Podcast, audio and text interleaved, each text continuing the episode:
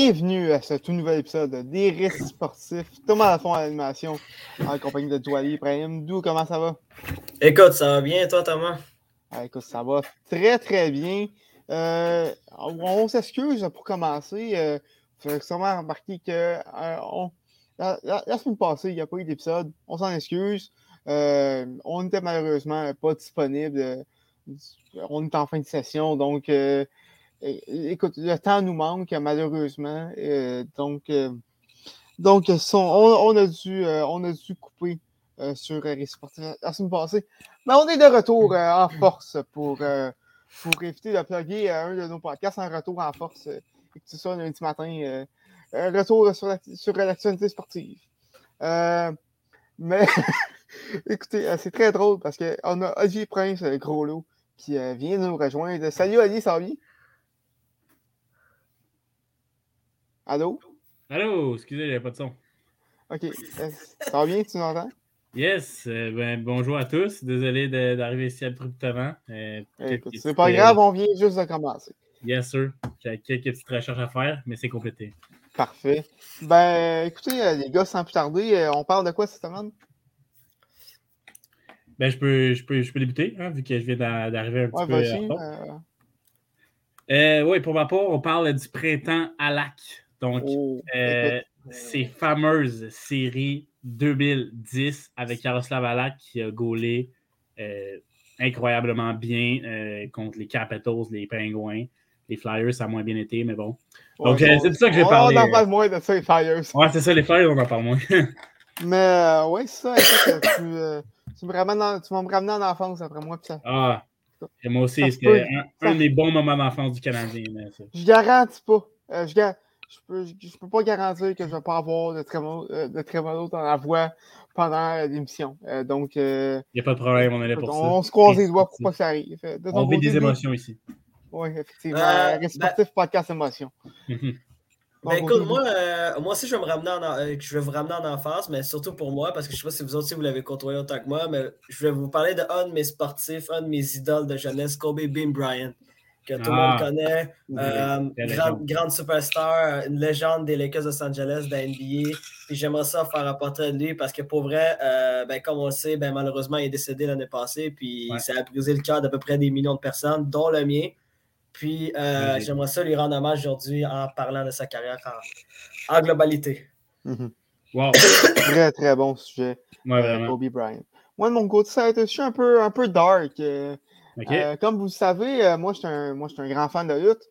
Et euh, je vous parler de Chris Benoit. Si, si que ça vous sonne, ça vous sonne une cloche, c'est une lutteur qui, en 2007, a été, en fait, a commis, ben, en fait, a tué, a tué sa famille avant de se suicider.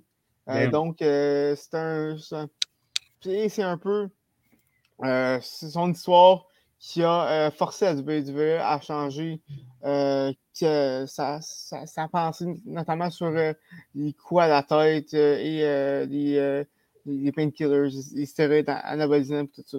Donc, c'est une histoire un peu, un peu dark qui a marqué le monde de, le monde de la lutte, celle de, Chris Benoit. mais avant toute chose, on commence avec quelque chose d'heureux et de, de, quelque chose de bien qui nous ramène des, qui nous rappelle des beaux souvenirs. Peut-être moins pour toi doux, là, mais le parcours du Canadien en 2010, le fameux printemps à lac. Donc, on commence avec moi. OK, bon, ben, super. Euh, donc, contrairement à aujourd'hui, une autre défaite du Canadien, dans ce temps-là, ça avait un petit peu mieux été pour le Canadien la saison 2009-2010. Pour dire que la saison juste avant, c'était le grand ménage chez le Canadien. Est-ce que ce sera pour ça que le prochain DG va opter dans l'édition actuelle du Canadien? On verra bien. Mais oui, donc, euh, saison 2008-2009, donc celle juste avant le printemps à Lac. Euh, à la fin de cette saison-là, on a Alexei Kovalev, Saku Koivu, euh, Marc Komissarek qui partent, entre autres, donc des gros éléments du noyau de l'époque qui partent, qui a fait plusieurs beaux jours du Canadien dans les, dans les années 2000. Il y a aussi en 2008-2009 Guy Carbonneau, le coach qui avait été congédié. Bob Gainey avait pris sa place en tant que coach. Euh, et il était aussi DG, si je ne me trompe pas, en même temps. Oui. Euh, donc voilà, ça, ça, brassait pas mal du côté du Canadien euh, là-dedans, un peu comme en ce moment, mettons.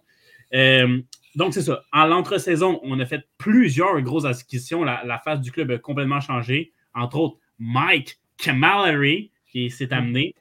Le grand All Gill des Penguins. de Brian Giunta et, on s'en rappelle bien, de Scott Gomez avec euh, cette, euh, ce, contrat qui est signé de 7 ans, qui, euh, bien des années après, a fait. ben, un contrat qui avait, déjà, qui avait été envoyé par les Rangers. Ouais, soyons, soyons fair. C'est surtout son trade, que, son échange qui, a surtout marqué. Quand même, donner Ryan McDonough en échange, ah, ça fait encore mal aux Canadiens aujourd'hui. Ah, écoute, je pense que ça, ça, ça, fait pas autant mal que la perte de Pavel, mm-hmm. de Pavel Vatenko dans le même échange. Mais, ouais, mais, Gomez, il avait été amené à Montréal, euh, en fait, pour convaincre Brian Junta de venir à Montréal aussi. Mhm. Les deux qui, étaient des grands amis avec euh, les, les, Devils. Euh, fait que vraiment, gros changement de personnel de ce côté-là, du côté du, Canadien à ce moment-là. Février 2010 aussi, donc pendant la saison, Pierre Gauthier, qui est engagé par Gainé, parce que Gainé, lui, va démissionner et va se retrouver comme conseiller. Donc là, Pierre Gauthier qui fait ses débuts en tant que DG. Donc vraiment, au niveau, autant au niveau de la structure des organisationnelle qu'au niveau des joueurs. Euh, c'est beaucoup de changements. Mais quand même, le Canadien réussit avec euh, leur coach euh, Jacques Martin, qui avait été engagé également, de faire les séries de très peu avec 88 points. Je crois qu'il était la dernière place possible dans les séries. Oui, Et donc, en première ronde, contre qui joue-t-il? Ils vont jouer contre les Capitals de Washington, qui, attention, avaient fini avec 121 points, donc 88 pour le Canadien. Une petite marge entre les deux, on va se le dire. Fait que là, cette année-là, on avait euh, encore Ovi, Alexander Ovechkin, qui était euh, dans le début de sa carrière et qui était un monstre, comme il est mm-hmm. encore aujourd'hui, même encore plus, avec 109 points, je crois que cette année-là. Backstrom était excellent aussi. avec... une parenthèse euh, sur Ovechkin. Ovechkin, on dit qu'il était un monstre à l'époque. Mais présentement, cette saison, et est en voie de quand même la meilleure, la meilleure saison de sa carrière. c'est ce qui est fou, c'est qu'il a 41 points en 36 ans, c'est là qu'il a sa meilleure saison en ce moment. C'est complètement débile. C'est incroyable, incroyable. Ah ouais. c'est ça. Backstrom, qui était également très bon à l'époque, 101 points. Il y avait aussi Brooks Like, Alexander Simin, euh, Mike Newble, je ne sais pas si ça vous dit quelque chose. Euh, à défense, on a Mike Green, on avait les débuts de John Carlson, Joe Corvo, Thomas Fleischman aussi. Ah, c'était quand même une équipe euh, très, très pactée, permettez-moi l'expression. pour l'époque, en tout cas. Si je peux dire de quoi, qu'est-ce qui est assez particulier avec Mike Green, c'est qu'il y a eu deux saisons de 30 buts pour un défenseur, puis il n'a jamais gagné de Norris. Jamais gagné de Norris. Ça, Écoute, Hmm. Tu me rappelles une, une mais, mais, c'est que une de mes franchises était difficile à, à. Ouais, avec, euh, avec, un, avec un roster comme ça. Ah ouais, c'était tout un alignement. Fait que, voilà. Donc, euh, passons maintenant euh, à, à l'enjeu principal de, de, de, ce, de, ma partie. Donc, euh, les séries. Donc, d'abord, Game 1, on est en avril 2010, donc euh, le Canadien va gagner. Je me rappelle, je ne sais pas si vous en rappelez, mais le Canadien a gagné la première partie 3 mhm. à 2 en prolongation. Euh, et il faut dire qu'à ce moment-là, durant la saison, si je ne me trompe pas, Carey Price et Yaroslav Alak s'étaient euh, échangés les buts pas mal. Mais en série, on avait décidé d'y aller avec Yaroslav Alak, qui, petit portrait de, lui dans la, dans la Ligue nationale, il est né en 1985, un Slovaque seulement 5 pieds 11. 5 pieds 11, c'est très rare pour un gardien. On en a de moins en moins dans la Ligue nationale des gardiens en bas de, 6 pieds. Fait que 5 pieds 11, c'est assez petit pour un gardien. Il a été euh, repêché 9e ronde quand même en 2003. Donc, euh, c'était pas, pas, il n'y avait pas la, euh, l'aura que Carey Price avait en étant un, cinquième choix au total. donc, voilà. Alak, c'est lui qui est désigné pour, en fait, être le partant pour les séries. Donc, première partie, victoire, comme je l'ai dit, de 3 à 2 en prolongation. Qui avait compté le but gagnant, c'était Tomasz Plekanet, assisté de Yaroslav Spacek. Ah Est-ce que ça te rappelle euh, Spacek? Ouais, Yaroslav Spacek, ben oui, ben, je me rappelle très bien. Il jouait avec Roman Amelik. C'est. C'est. Ah le Canadien avait quand même une formation assez surprenante sur papier. Là Comme il y a plein de noms que tu, que tu fais rappeler, là, que, comme ça me rappelle des ah, Ça, ça, ça, rappelle mon enfance, moi aussi. Mais c'est ça, c'est mm. un peu comme l'édition 2021 euh, qui s'est rendue en finale. Là, mm. Pas nécessairement les noms les plus flamboyants, c'est des, des Spatchek, des All Gill en défense, un peu comme les Edmondson Sherrod, mettons, d'aujourd'hui. La comparaison est boiteuse un peu, mais bref. En tout cas, euh, avec assisté de Spatchek en prolongation. Déjà, Alak euh, fait sa marque dans le premier match. 45 carrés sur 47 tirs. Euh, donc, euh, excellent déjà là. Euh, match numéro 2, le Canadien a encore très bien bataillé. Défaite de 6 à 5 en prolongation. Fait, match énormément serré. C'était quand même très impressionnant de voir les Canadiens tenir contre une si bonne formation 6 à 5. Tour du chapeau de Nicholas Backstrom, qui va, si je ne me trompe pas, compter le but gagnant en prolongation également. Donc, c'est 1-1 ensuite dans la série. Mais il me semble aussi, si je me rappelle bien, André Costin avait marqué d'autres chapeaux aussi à ce match-là. Mais ça, il faudrait demander au département de recherche. Ah, département de recherche. Peut-être, peut-être. Parce que ouais, 6-5, ça a été une grosse game. Fait que, ouais. Ensuite, euh, game 3, défaite de 5 à 1. Là, on recommence à tomber de notre nuage un petit peu là, à 5-1. Alak, euh, pas la meilleure game.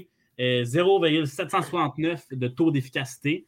Fait que, ouais, on, était loin du 45 euh, arrêts en 47 tirs du premier match.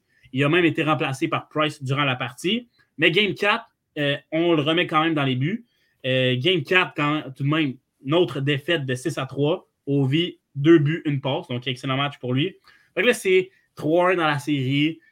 Comme ce l'était peut-être avec Toronto cette année. Et eh bien là, personnellement, à Montréal, euh, moi, j'ai commencé à perdre espoir en, étant un tout jeune partisan.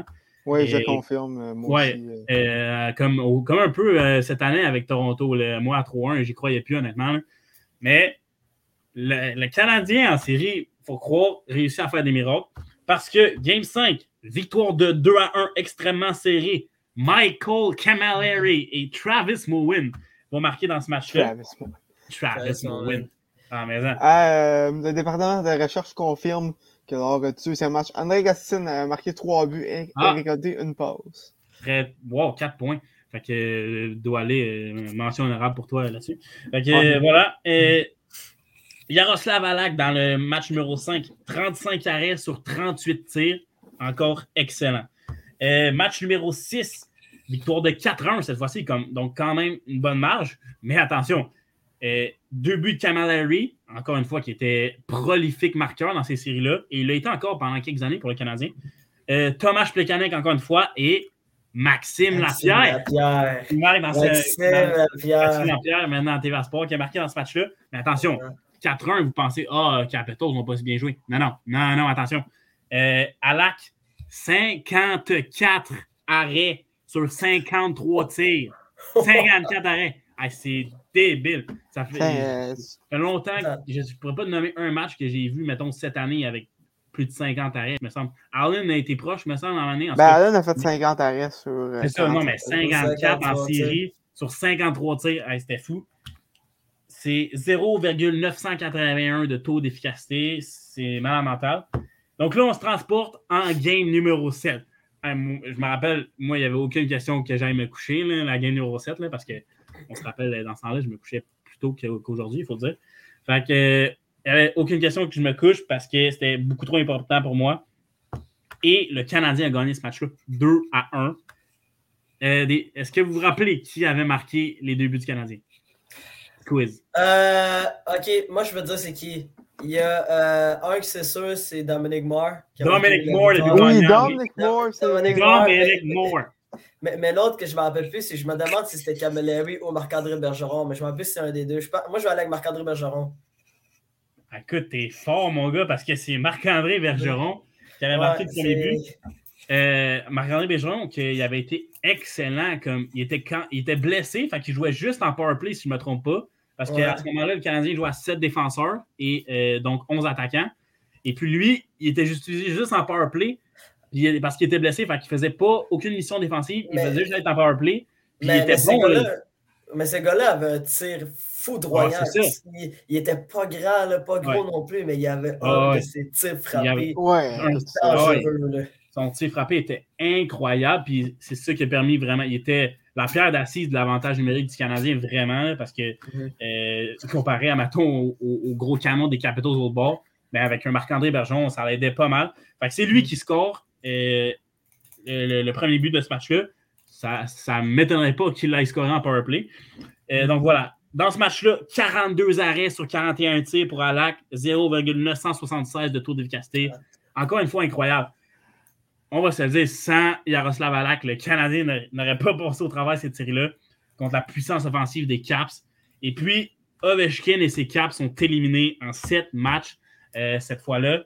Complètement fou.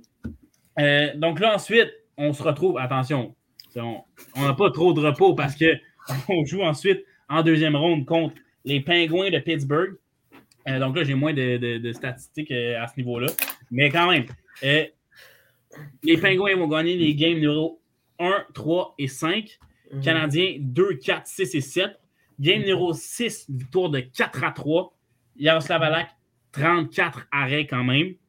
Et euh, victoire numéro. Euh, la game numéro 7, euh, victoire de 5 mhm. à 2.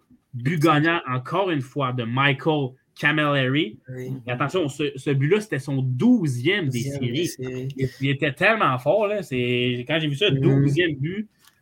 Donc, c'était mm-hmm. en 14 matchs en série, c'était fou.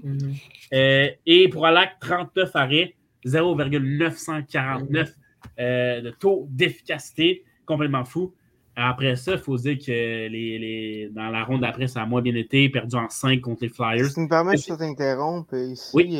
D'où euh, je suis senti hors d'onde que tu avais une anecdote, un traumatisme en fait, à compter sur cette série canadien pingouin.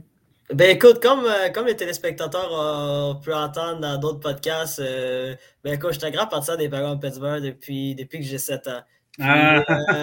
Toi, t'as pas apprécié ça, là, cette puis, Mon anecdote, c'est que quand j'étais plus jeune, puis à mon école primaire, dans ma classe, que j'étais en quatrième année à l'époque, je crois, puis euh, c'est ça, puis j'étais ça partir des pingouins, puis tout le monde autour de moi était partisan du Canadien, dont, dont mon enseignant. Puis je disais à tout le monde non, non, non, les pingouins vont battre les Canadiens, ils viennent de remporter la Coupe Stanley, euh, ils, ont ils ont eu deux finales de Coupe Stanley de, de, de, oh, non, non, non, ils ont une grosse équipe canadienne, n'ont aucune chance.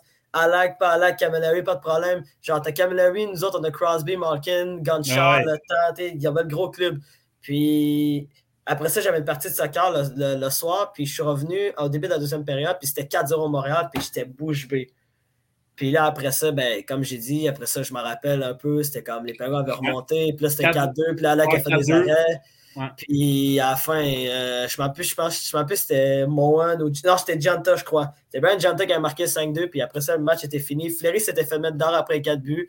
Puis le lendemain, je suis revenu à l'école, puis tout le monde s'est moqué de moi, dont mon enseignant. Tout le monde a ri de moi. Eh ben, c'est sûr qu'être un partisan des, des pingouins dans, dans ce, dans ce temps-là, euh, c'était peut-être pas le meilleur choix.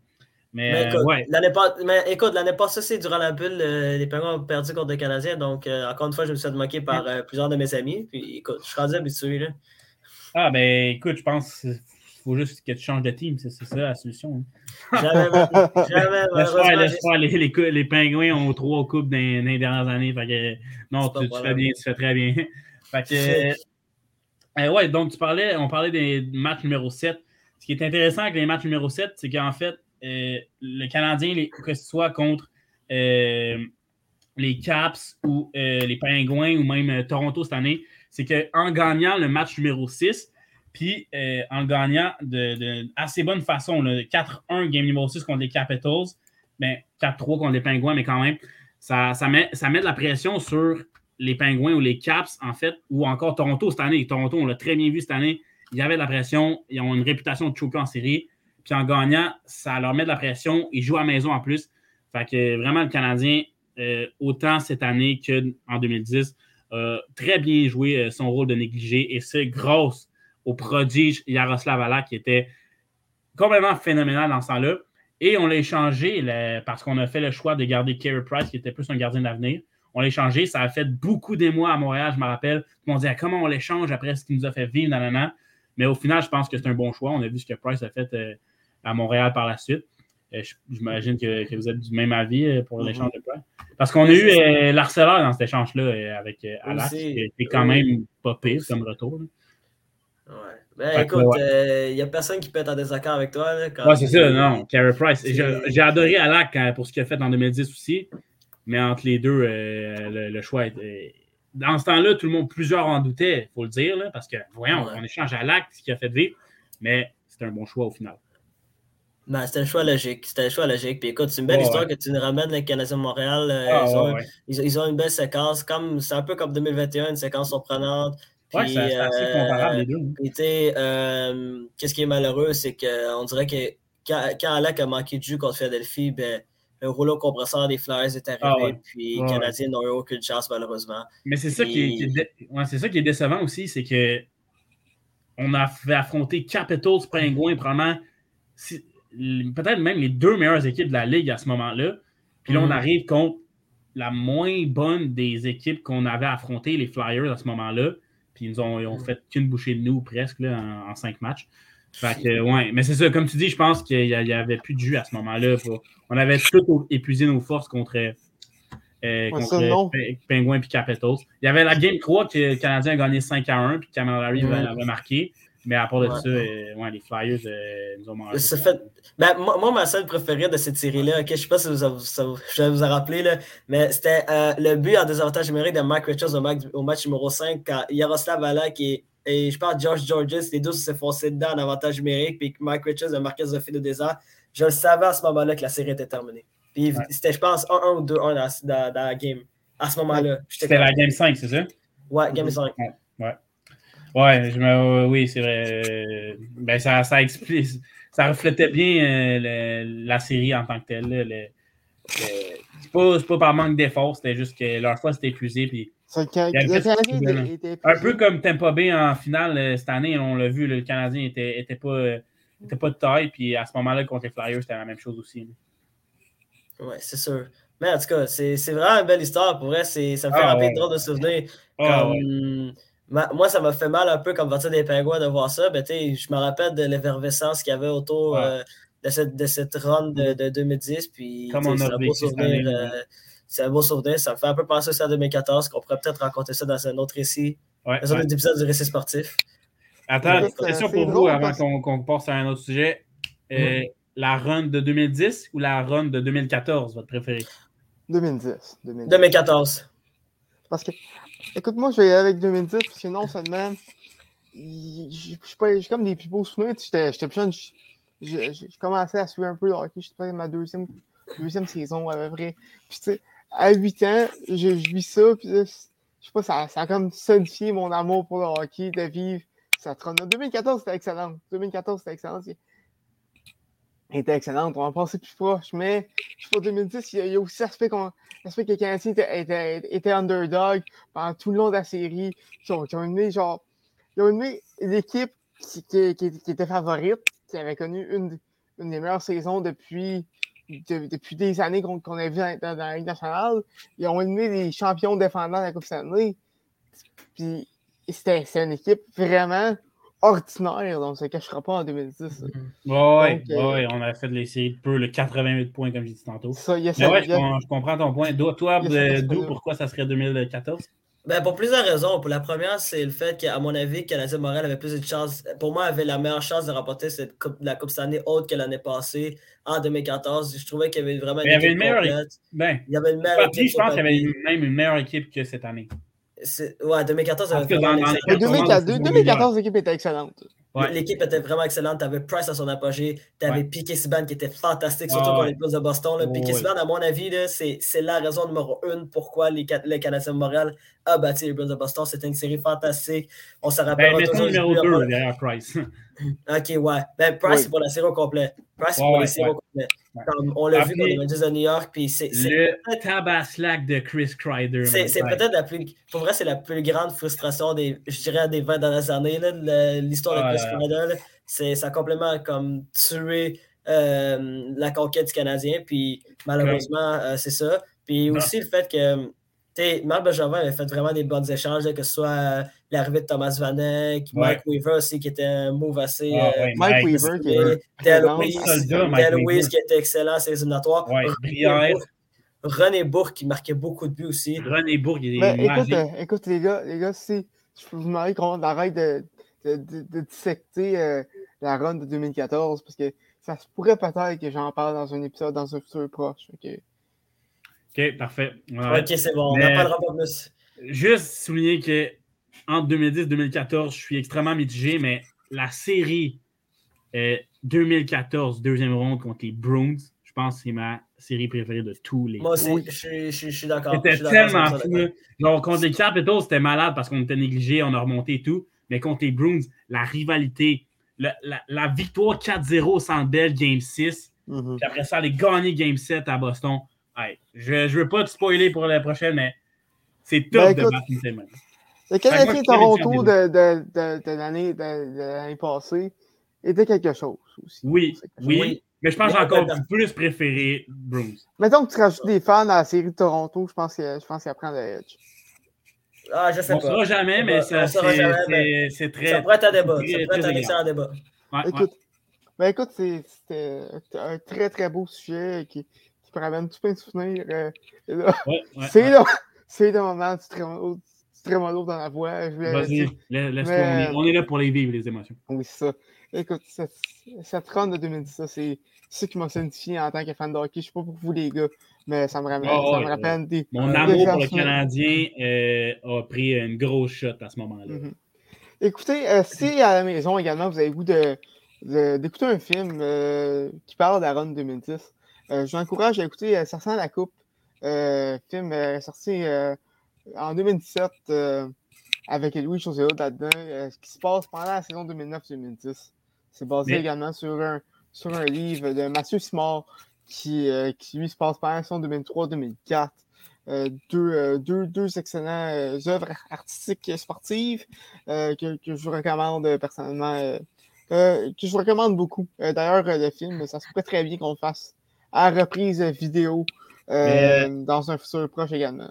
Dans la petite parenthèse, ça se peut-tu que la chanson Le but de Loca Lacasse, ça soit inspiré de la run de 2010, si je ne me trompe pas? Non, parce que ça sortait avant. Elle est sortie avant, ok. Mais c'était-tu avant les, les, séries, genre? La chanson est sortie pour un certain du Canadien. Ça a exactement. En 2009, ok, ouais. Mm-hmm. Mais je disais parce que je me rappelle c'était dans ces années-là, fait que je pas trop ça. Mais voilà. Mm-hmm. Mm-hmm. Donc, euh, merci, merci Olivier. Euh, énorme plaisir, énorme plaisir. De, m'avoir fait broyer, j'apprécie. Ah, écoute, euh, je suis là pour ça. C'est qu'il y a des beaux souvenirs? Euh, maintenant, je dois aller. Euh, tu risques aussi de me faire broyer et de me rappeler des souvenirs. Ah. Kobe Bryant. Mamba mentality, le, Black Mamba. Écoute, je, écoute euh, ça me fait plaisir de commencer ça tout de suite. Euh, je vais vous parler évidemment de Kobe Bean Bryant, qui est mon joueur préféré de basketball, celui qui m'a fait tomber en amour avec ce magnifique sport du basketball. Euh, ben écoute, par où commencer? Ben, je vais commencer en racontant un peu sa vie. Kobe Bean Bryant, qui est né le 23 août 1978 à Philadelphie, en Pennsylvanie. ben, lui, qu'est-ce qui est d'assez particulier, c'est que son père, euh, Joe, entre parenthèses, Joe, euh, Jelly Bean Bryan, est un ancien joueur de la NBA. Il a joué 8 saisons dans la NBA. Il a joué à Philadelphie. Il a joué un peu partout. Puis, euh, il, a il, a habité pendant une majeure partie de son enfance en Italie. Il a grandi en Italie. Puis, qu'est-ce qui est passé particulier avec Kobe Bean Bryant, c'est que euh, je ne sais même pas pourquoi je dis son, son nom aussi, comme c'est quand même drôle que je dise son deuxième prénom. En fait, j'ai jamais, entendu, jamais entendu se faire appeler Bean. Ouais, non. C'est juste, c'est juste que je me le permets de l'appeler de même. Là. Ah, vas-y. Euh, J'aimerais que tu arrêtes de disrespect la, la, la, légende, par contre. Mais écoute, c'est son, son, deuxième nom. Fait que tu genre, tu appelle-le comme tu veux, pourvu que, pourvu que tu me dis pas qu'il est meilleur que LeBron James, ça me dérange pas. Euh, non, que tu me dises que LeBron James est meilleur que lui. J'ai des limites. Hein. Genre, c'est ça. Mais bref, euh, c'est ça. Puis euh, il a grandi en Italie parce que son père, il jouait en Italie, puis après ça, il est devenu aussi entraîneur en Italie. Puis euh, il a grandi en Italie également. Et fait, fait, assez incroyable, il, parle, il parlait couramment italien. Ah. Il parlait couramment italien, il parlait espagnol. Tu sais, c'est un gars qui était quand même assez. oh, il avait une tête ses épaules, le gars. Et quand même, non seulement être intelligent, mais c'est un gars qui était vraiment bon en communication. Mhm. Le fait qu'il parlait l'italien et l'espagnol couramment, ben, ça l'a beaucoup aidé durant sa carrière. Puis euh, après ça, vers son adolescence, euh, il est revenu dans sa ville natale de Philadelphie où il a, fait, où il a fini son secondaire. Il a joué pour le, euh, pour, le, le, Roy Marion High School où il a dominé. Puis il a pris la grande décision de faire le saut du secondaire directement dans la NBA, ce qui n'est plus permis depuis 2005 parce que la NBA a décidé qu'à partir de, à partir de 2005, des joueurs ne pouvaient plus aller directement du secondaire à la NBA puis qu'ils étaient obligés de faire au moins un an d'année universitaire. c'est pour ça que vous avez vu des, euh, bons moments comme Desire Williamson qui a joué à Duke ou, euh, ou d'autres superstars qui ont joué dans des, dans des collèges américains.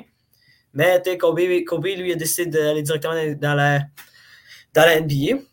Donc, euh, il s'est fait repêcher 13e euh, au total, ce qui est quand même assez surprenant parce que, euh, vu son talent, ben, tu penses qu'il va être repêché parmi les cinq premiers, mais il a été repêché 13e au total par, non, non, pas par les Lakers de Los Angeles, par les Hornets. par les Hornets de Charlotte. Ben oui. Sauf qu'il a été échangé parce que Jerry West, qui est aussi qui était le directeur général de l'époque et qui est aussi une légende euh, des Lakers de, Los Angeles, puis aussi c'est lui qui, qui représente euh, le logo d'NBA. Fait que c'est quand, même, euh, quand même un personnage assez important qui pourrait être aussi une autre personne qu'on pourrait parler dans un épisode prochain mm-hmm. de Récit sportif. Puis il était directeur général à l'époque des Lakers, puis il a décidé d'aller changer contre Vlad Divac, qui était un bon joueur de l'époque. Mais en même temps, aujourd'hui, ça ne va pas, mais bref, c'est pas, pas le sujet. Puis, euh, euh, Jerry West était assez confiant. Euh, il a décidé dès le départ, en 1996, d'aller chercher la superstar Shaquille O'Neal euh, durant la journée des joueurs autonomes de l'NBA. C'était la grosse prise. Il a décidé de jubiler ces deux superstars ensemble, la jeune vedette Kobe Bryant et la superstar Shaq ensemble. Puis, écoutez, ça a créé des flamèches parce qu'ils ont gagné trois championnats de suite 2000, 2001, 2002. Puis c'est quand même été des championnats où ils ont, assez, qui ont gagné assez facilement.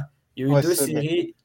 Il y a eu deux séries qui ont gagné en cinq matchs, puis une autre qui a gagné en six matchs, mais qui aurait pu encore moins, euh, qui aurait pu encore avoir moins de parties. Puis c'est ben vraiment été... Mhm. du côté, à, l'époque, dans NBA, fin, fin 90, début 2000, du West était clairement meilleur que, que l'Est. Surtout dans, dans, les années 2000, à l'époque, tu, tu, tu, euh, tu, des Lakers. Ils ont, joué contre les Nets, ils ont joué contre, contre les, euh, Pacers, puis euh, je, me, je me souviens plus c'est qui l'autre. Puis les Philadelphie. Ah oui, euh, les sections avec, avec, avec, avec AI, oui. Avec AI, qui, euh, pour vrai, ils avaient une équipe extraordinaire. tu avais des gars comme Derek Fisher, tu avais des Ron Harper, tu avais des Teron Lou, tu avais Fox, tu avais Robert Harry, tu avais une belle formation autour de mm-hmm. Kobe et de Shaq. Puis aussi, euh, c'est à partir de 1998 ou 99 que là, Kobe Bryant a commencé à, s'élever au grand monde. C'est là qu'il a eu sa première saison de au moins 20 points. Puis après ça, il a commencé à dominer. Euh, après ça, c'est 22 points, c'est 23 points par match, 29 points par match, 25, 25 points par match, ainsi de suite.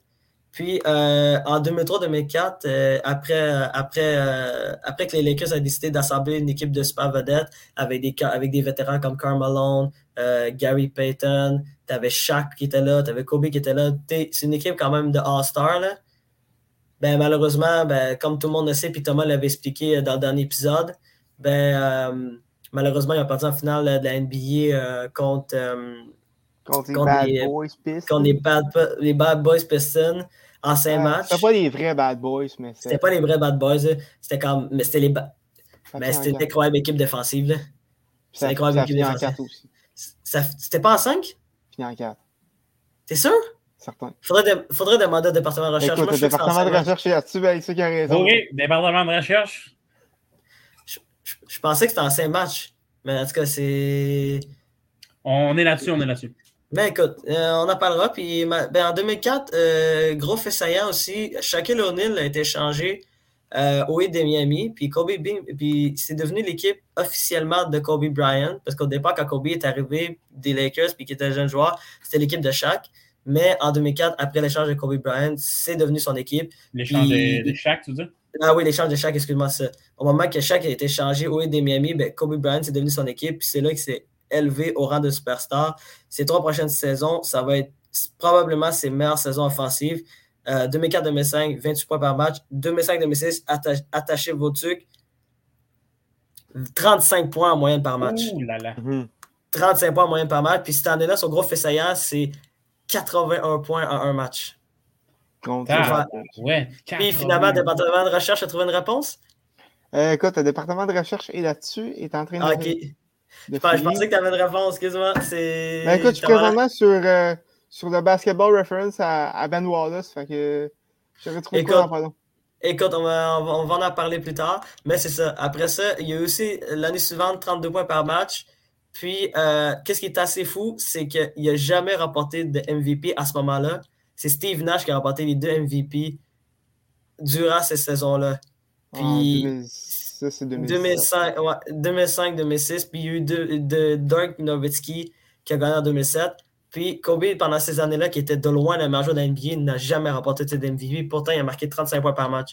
C'est pour, pour, vous donner la perspective, c'est comme si Conor McDavid l'année passée, il n'avait pas gagné le Hart. Est-ce que c'était possible? Non, ça n'aurait pas été possible. c'est ça qui est arrivé. Confirmation de département de recherche, t'avais raison. C'est un match, hein? Doit aller tout le temps. Non, voyons, qu'est-ce qui se passe? Doit aller. Fort, la soirée. Ça coche, ça coche, mon gars. Yo, statistiquement, man, c'est. Je suis dans mon élément. Mais... soccer, amène man. T'es tout. Yo, ok, ça arrive, écoute.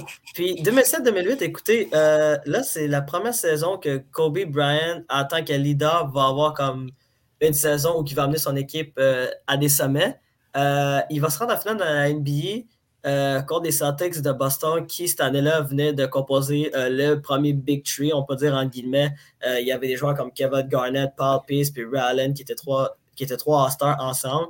Puis malheureusement, Kobe Bryant a perdu durant cette finale NBA-là en six matchs contre une équipe qui était vraiment trop puissante pour les Lakers de l'époque, qui avait peut-être le meilleur joueur, mais n'avait pas le meilleur effectif. Donc, malheureusement pour Kobe, il n'a pas gagné son titre de la NBA, qui, était, qui aurait dû être son quatrième, mais qui va le gagner plus tard. Euh, mais heureusement pour lui, il a, premièrement, il a gagné euh, l'MVP. Il a gagné, euh, il est devenu le joueur le plus utile de son équipe cette année-là. Mm-hmm. Et il a gagné aussi la médaille d'or olympique avec l'équipe américaine, qui avait une équipe absolument incroyable. Tu avais des LeBron James, tu avais des Carmelo Anthony. Ça, ça été surprenant ne gagne pas, là, me semble, les, les Américains au basket. C'est très rare. C'est déjà arrivé, mais c'est très, très rare. Je ne me trompe pas, 2008, c'est le Redeem Team.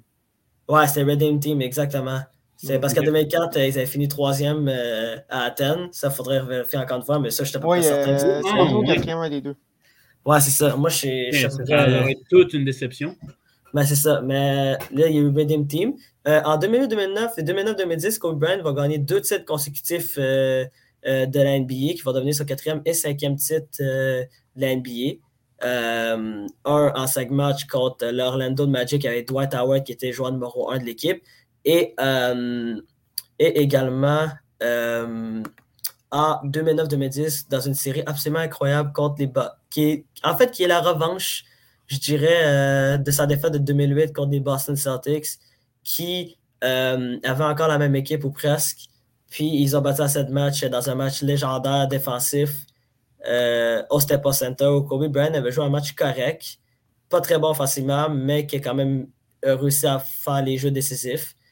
Puis après ça, ben écoute, euh, après ça, il a continué sa carrière légendaire, puis malheureusement, ben, euh, les blessures l'ont ralenti au point où il a été obligé de prendre sa retraite en 2016 parce qu'il savait que son corps ne pouvait plus suivre. Puis il a annoncé sa retraite de façon légendaire. Hein.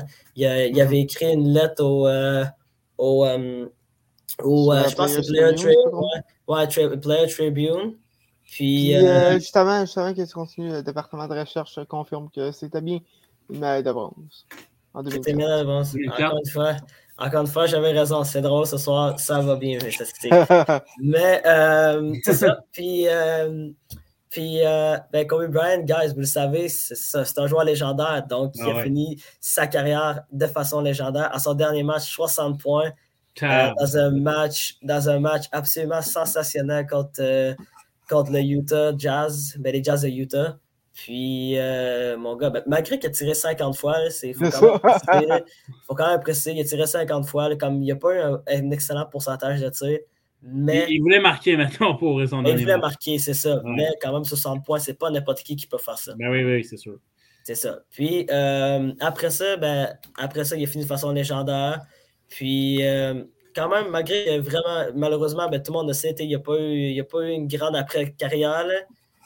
Mais attends, juste avant qu'on arrive sur le, segment tragique, euh, est-ce que, selon toi, tu penses qu'il aurait pu euh, poursuivre sa carrière? Parce que, s'il fait 60 points dans une game, qu'il tire 50 fois, c'est sûr que lui, il disait que son corps le lâchait, mais ben, on peut croire peut-être qu'il y en avait encore dans, les jambes, je ne sais pas. Ben, c'est parce que le problème, c'est qu'il y a deux affaires. Un, les Lakers avaient un club absolument horrible à ce moment-là. ils, avaient, ils avaient rien partout. Le club était fini.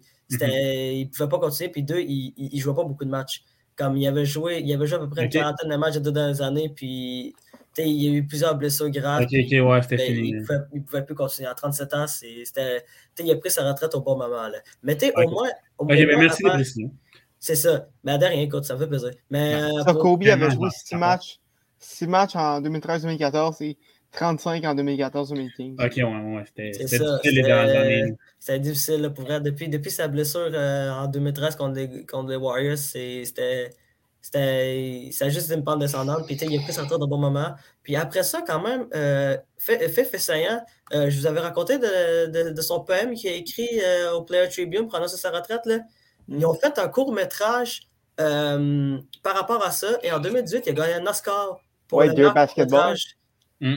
player Basketball. Ouais, Dear, mm. Basketball. Mm-hmm. C'est ça. Il a gagné un court métrage. Euh, ben, il a gagné un Oscar pour le meilleur court métrage pour ça. Wow. Pour, ce, pour, ce, petit euh, Dear. mais est-ce que c'est lui qui l'avait réalisé? oui, oui c'est lui qui l'a réalisé, oui. C'est lui qui l'a réalisé. Il a quand même gagné.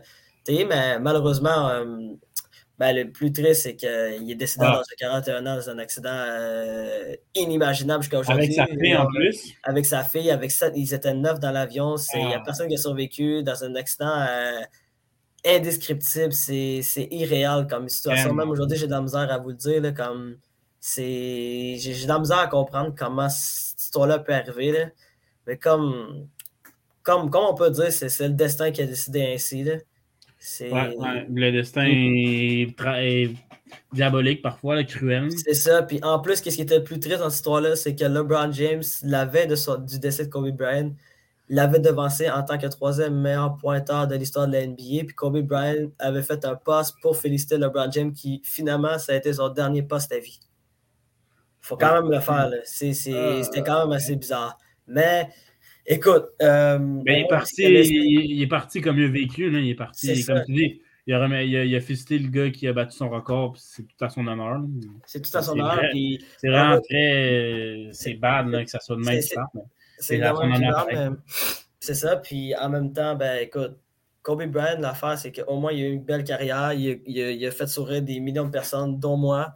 Euh, il, a, il, a, su, il a su euh, amener une mentalité, euh, une mentalité qui est celle de, la Mamba Mentality qui permet à des mhm. personnes de peu importe le domaine de pouvoir être motivé, pouvoir être dédié à son travail. Puis il sait que puis c'est lui-même qui disait comme si tu travailles fort puis que tu es capable de, de, de, dédier cœur et âme dans ton craft ou dans ton, dans ton travail, ben, tu peux y arriver. Puis moi, je ne pas de tous les jours de ce qu'il dit pour euh, un jour espérer avoir la meilleure carrière passée puis être la meilleure version de moi-même.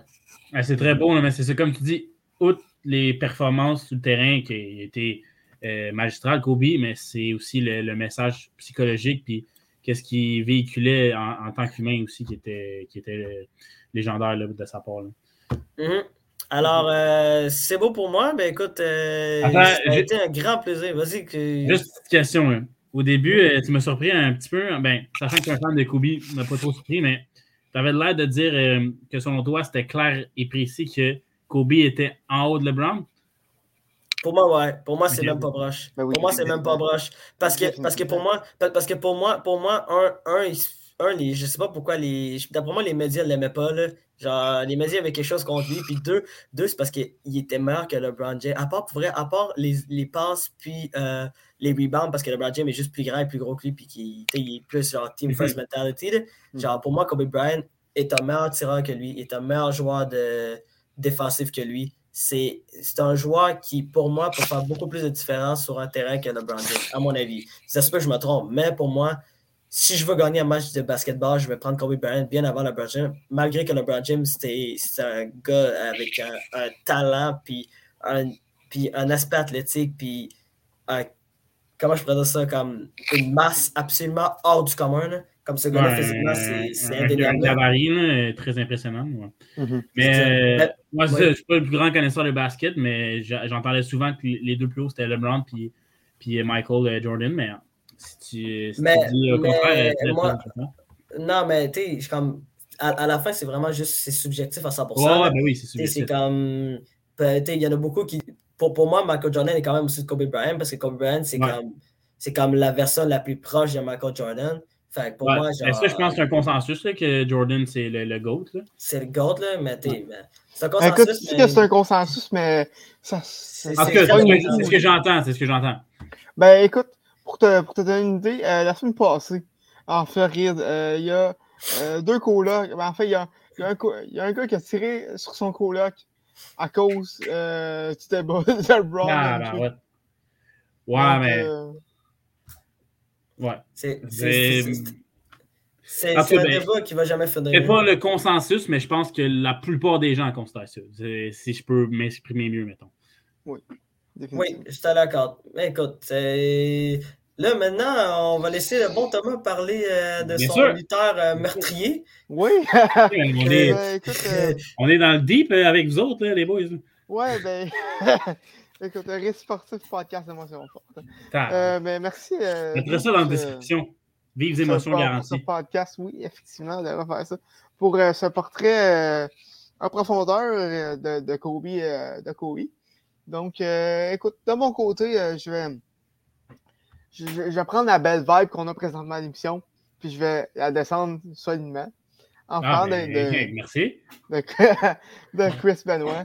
Euh, OK. Euh, dans le fond, Chris Benoit, c'est un, un joueur canadien qui, qui, qui, est né à Montréal, qui a grandi à, Edmonton, né à Montréal le 21 mai 1967.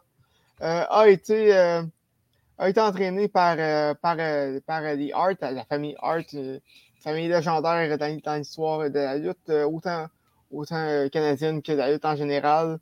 a produit entre autres les frères Hart, Brett et Owen, qui ont été des légendes à la WWF dans les années 80-90.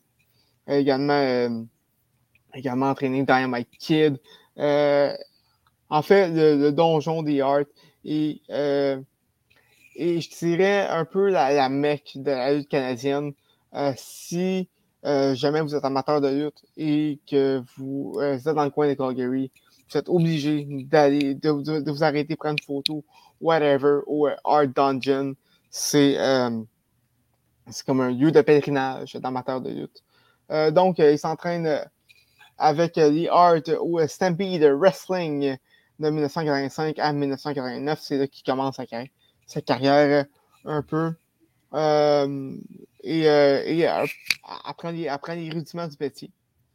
En 1986, il va aller il va commencer en fait à lutter au Japon à la NGPW, New Japan Pro Wrestling, où est-ce est-ce qu'il va, il va, il, va il va développer le côté technique de sa lutte.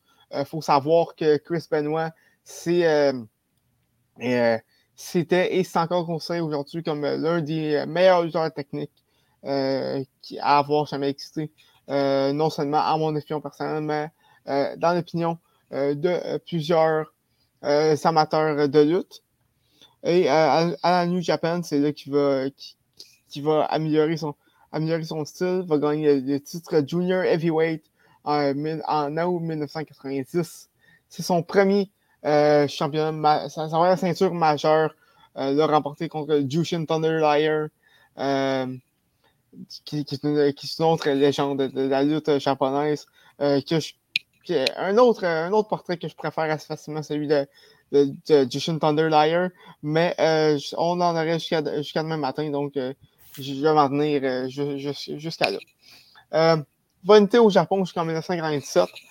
par contre, va, son parcours au Japon va être, euh, va être, euh, va être rempli de, de, de pauses où est-ce qu'il va lutter à la WCW World Championship Wrestling en 1992, en 1993 et à la ECW, la Extreme Championship Wrestling en 1994 et 1995.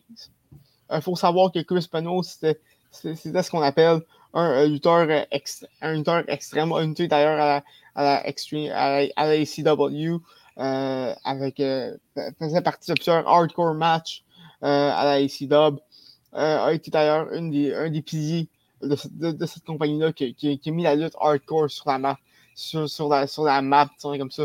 Écoute, le monde, je, je, dire souvent, mais la ECW serait un excellent sujet de récit sportif. Écoute, je, me donne des sujets en même temps de faire des chroniques. C'est vraiment quelque chose de, très fun à avoir comme feeling, mais bon. Euh, va remporter euh, le titre, euh, le, le, heavyweight de la ECW en, 80, en octobre 95. Et, c'est là qu'il va rencontrer Dean Malenko. avec Dean Malenko, il va former les Four Horsemen avec la ECW, avec Dean, Dean Malenko, Perry Saturn et euh, Eddie Guerrero euh, de 1995 à 1999 à WCW. Euh, avec son, parcours, à son, deuxième séjour à WCW, en plein milieu des Monday Night Wars, va, devenir l'un des, des, meilleurs television champions de, de, la WCW à cette époque notamment comme des, des excellentes rivalités avec euh, Booker T, avec Eddie Guerrero, avec Chris Jericho, euh, qui étaient ces trois qui étaient des, euh, des, gros noms à WCW à l'époque. à cette époque. En 2000, il va quitter avec il va quitter la WCW pour aller à la WWF, qui va devenir la WWE plus tard, avec Eddie Guerrero, euh, Perry Saturn et Dean Malenko pour devenir les Radicals. Euh, il va débuter sa carrière à, la WWF avec, euh, en formant une, faction, ce qui veut dire que c'était un groupe avec Triple H, qui était champion à l'époque, et, va remporter le, championnat intercontinental à WrestleMania 2000, seulement quelques mois après son arrivée à WWF. Suite à ça, il va avoir euh, quelques, quelques grosses feuds, notamment euh, avec euh, Big Show, avec Mick Foley, qui vont qui, qui va mener avec Kurt Angle aussi, qui, qui, a connu une grosse une grosse rivalité à WrestleMania X7, WrestleMania 17, enfin en 2001, qui va vraiment mettre, mettre sa carrière, qui va élever son, son personnage et sa carrière au statut de main event. Euh, en, 2002, en 2001-2002, euh, c'est là qu'il va vraiment devenir. Euh, qui, va, vraiment faire son apparition sur la scène, la scène du main event à WWE. va, va remporter le titre, le, championnat américain, le championnat des, États-Unis à deux reprises à SmackDown, notamment avec notamment dans, dans les avec Eddie Guerrero, euh, va euh, également être, être, champion par équipe à plusieurs reprises euh, avec, avec Rob Van Damme, avec Rey Mysterio, entre autres. donc, c'est un tour qui fait un, peu de tout. Et en 2004, c'est là que sa carrière va vraiment atteindre son apogée, alors qu'il va remporter le, Royal Rumble en 2004 pour, pour se mériter un titre de, au championnat du monde à WrestleMania 20. Il euh, faut dire qu'il était également euh, le tout premier euh, lutteur à rentrer, à faire son entrée au, Royal Rumble 2004. donc, a survécu 30 adversaires. pour ceux qui sont moins familiers avec le, Royal Rumble, c'est 30 lutteurs qui, qui apparaissent à des, à des, intervalles de 2 minutes. Et pour qu'un lutteur soit éliminé, il faut qu'il faut qu'il passe par-dessus euh, la troisième corde et que ces euh, deux euh, pieds touchent le sol. donc, ça a, remporté le, Royal Rumble en 2004 et va s'insérer dans le match de championnat à WrestleMania 20 entre Triple H et Shawn Michaels, où est-ce qu'il va vaincre Triple H, en fait, avec, avec son, sa signature, un crossface une, une, soumission crossface pour lui, pour lui permettre de remporter le titre de World Heavyweight Champion. Et à la fin de, à, la fin de, ce, de, de, ce gala-là, va, va, célébrer avec Eddie Guerrero, qui lui avait remporté le championnat de la WWE la même soirée. Euh, les deux grands amis qui euh, célèbrent euh, leur victoire respective pour donner l'un des plus grands moments de WrestleMania, si vous me permettez. va connaître un, règne de champion en, en disons comme ça. va perdre son titre à SummerSlam au mois d'août face à Randy Orton. Orton qui va devenir le plus jeune champion du monde de l'histoire de la WWE. donc, voilà, pour la suite de sa, de carrière, va euh, retourner euh, dans le, dans le mid-card de, de, la WWE, va remporter quelques titres, quelques titres mineurs, notamment va être champion par équipe, va remporter le, championnat des États-Unis également et va faire va avoir un parcours à, la version WWE de la ECW. c'est assez spécial, donc je n'embarquerai pas là-dedans. Mais c'est en c'est en 2007, alors qu'il est champion euh, de, euh, la, de, la ECW, de la ECW euh, qu'il va connaître, ben, qui va vivre sa, sa dernière apparition. Alors que le 20, entre le 22 et le 25, le 25 juin, c'est là que la, que, que la, que, que la tragédie va arriver. entre le 22 et le 25 juin 2007, euh, il va tuer euh, sa femme Nancy euh, et son fils Daniel, de, et son fils de, 7 ans, Daniel, avant de se suicider par pendaison après, après cette époque. ce qui il y a plusieurs raisons à ça. Mm-hmm. Notamment, on, on, on, parlait d'une dépendance au, au stéroïde anabolisant et à, l'alcool qui aurait poussé à ça. Également, euh, plus tard, on, a découvert qu'il y avait le CTE, euh, les, euh, je sais terme en anglais, mais Chronic Traumatic mm-hmm. Encephalopathie, une, une, blessure, ben, un, traumatisme au cerveau qui affecte beaucoup les, les, joueurs, les joueurs de football, les boxeurs, des, comme ça. les chocs qu'il y a eu à la tête. Là. Ouais, effectivement. Ah, une maladie dégénérative. Euh, c'est ça qui, qui, a causé, euh, qui a causé euh, ça, entre autres. et ben, il, comme, comme, tout, comme, comme tout, tout événement dans, dans la lutte comme ça, il y a plusieurs théories du complot qui viennent avec, notamment il y a des, affaires comme quoi ce ne serait pas lui. J'embarquerai pas là-dedans parce que c'est plus ou moins crédible, disons comme ça. Et c'est aussi quand même touchy comme sujet. Euh, donc, euh, mais il y a plusieurs théories du complot qui vient avec ce, ce, ce, cette tragédie-là. En réponse, à WWE va, va l'effacer euh, de, de, de, son existence, euh, aura plus aucune, aucune trace de son parcours à, la WWE. aucune mention à la télévision, aucune, aucune vidéo sur les chaînes YouTube, aucune, aucun rien. il n'existe plus. donc, donc, donc c'est ça. C'est euh, ce qui conclut un peu. Euh, mais ouais. Euh, en fait, le, parcours tragique de, Chris, de Chris Benoit. Ah, ben, donc. pour ajouter ce que tu as dit, j'ai lu que c'était, ouais, c'est ça, comme tu en as parlé, les, les, les, plusieurs chocs à la tête répétés, mm-hmm. ça a causé genre, des, des, des, problèmes de démence tellement que le cerveau a été affecté. Exactement. ouais, c'est ça. Il, y avait l'équivalent d'un cerveau de 85 ans atteint d'Alzheimer rendu à ce point-là.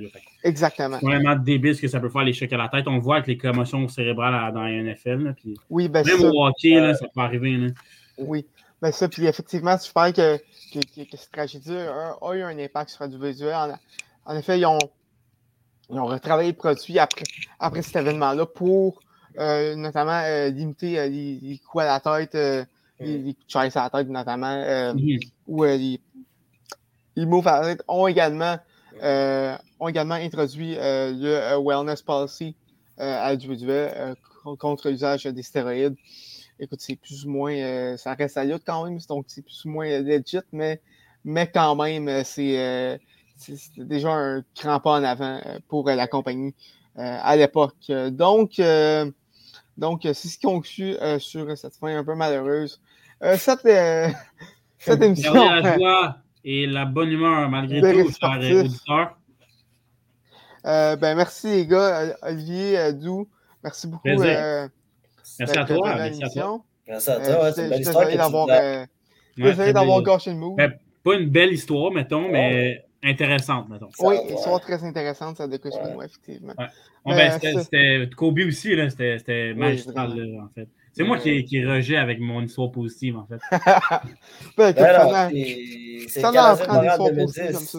Ouais, ouais, ça, ça en prend, ça en prend. Il fallait en parler, là. Ouais, ouais, ouais. Écoute, un, des plus grands moments euh, de ma vie d'amateur de hockey. Et, euh, ah, moi demain, moi demain. De plusieurs, euh, de plusieurs amateurs de hockey au Québec. Mais, vraiment, vraiment. désolé, d'avoir gâché le mood à la fin, à ah, la ben, fin de, de l'épisode. C'est vrai qu'on est là pour ça. Parfait. Écoute, à la maison, euh, on n'est pas là pour gâcher le mood, mais on est là pour parler de choses comme ça. On on, euh, sur podcast sport en émotion. Euh, à, la, à, la, maison, on espère que vous avez, que vous avez apprécié l'épisode de cette semaine. Et on, va, on va revenir la semaine prochaine avec un épisode qui, on l'espère, sera positif à 100% plutôt qu'à 67%. On l'espère. Donc, ben, passez une belle semaine, tout le monde. Et on se reparle la semaine prochaine pour un autre épisode des Récits sportifs. Yes, sir.